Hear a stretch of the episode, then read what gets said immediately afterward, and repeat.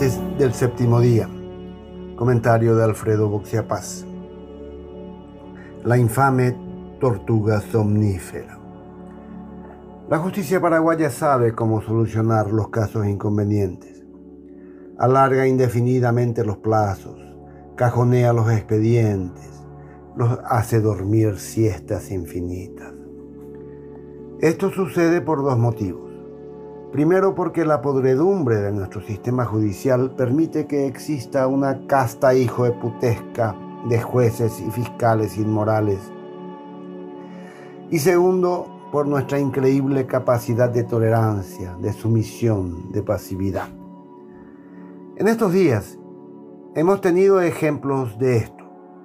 Los exministros de Agricultura y Ganadería, Enzo Cardoso y Rodi Godoy, fueron sobreseídos definitivamente del caso de desvío de 3.700 millones de guaraníes.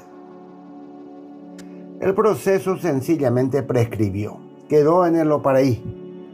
La fiscalía presentó la acusación en 2015, pero entre las chicanas de los abogados defensores y sobre todo la curiosa lentitud de la Corte Suprema de Justicia pasó mucho tiempo. Cuando digo curiosa lentitud hablo de casi cinco años ¿Me entiende? Esta prescripción abre las puertas para que ocurra lo mismo en una causa mucho mayor en la que los mismos exministros liberales están procesados por un faltante de 68 mil millones de guaraníes que debían ser destinados a la Federación Nacional de Productores Hortícolas. Esta estafa descomunal fue ampliamente denunciada. En particular, recuerdo los hectolitros de tinta escritos por Alcibiades González del Valle explicando las burdas maniobras dilatorias de los delincuentes. Pero nada detuvo la maquinaria de impunidad. Tampoco nada conmovió nuestra tradición de pasividad. Vamos a otro ejemplo. Hace más de cuatro años que la prensa se preguntaba por qué la Fiscalía no pedía el comiso autónomo de los bienes que Darío Messer tiene en Paraguay ni tampoco dictaba medidas cerrojos que impidan un despojo. Un silencio sepulcral era la respuesta. A los amigos no se los fastidia. Y todo seguiría en el célebre freezer del Ministerio Público si no fuera porque los abogados paraguayos del Doleiro, deseosos de tocar unos honorarios no cobrados, solicitaron un embargo de 4 millones de dólares sobre esos bienes. Entonces, para no quedar en ridículo, en la tardecita del pasado miércoles, la Fiscalía remitió a todo trapo a un juzgado la solicitud de prohibición de innovar sobre los 100 inmuebles.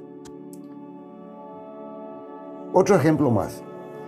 Estamos tan acostumbrados al modo de actuar de la fiscal Sandra Quiñones que nadie se sorprende que las denuncias contra el diputado Bachi Núñez sobre lavado de dinero estén congeladas. Y mire que no son poca cosa.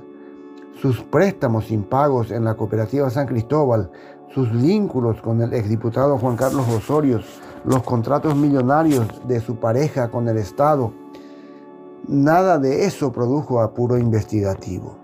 Los datos son contundentes pero parece que hemos normalizado la aberración de que, como se trata de un cartista, no será molestado por el Ministerio Público.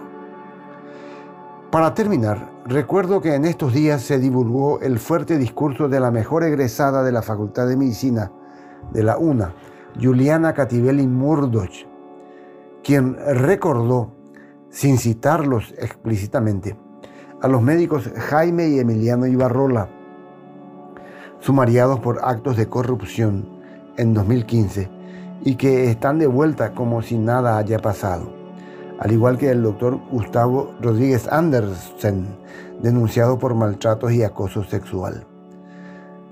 Durante todos estos años, ninguno de ellos dejó de cobrar sus salarios.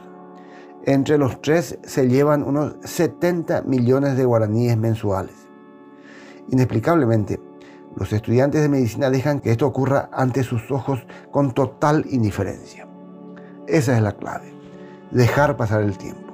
La justicia en Paraguay es una tortuga que de tan lenta produce sueño.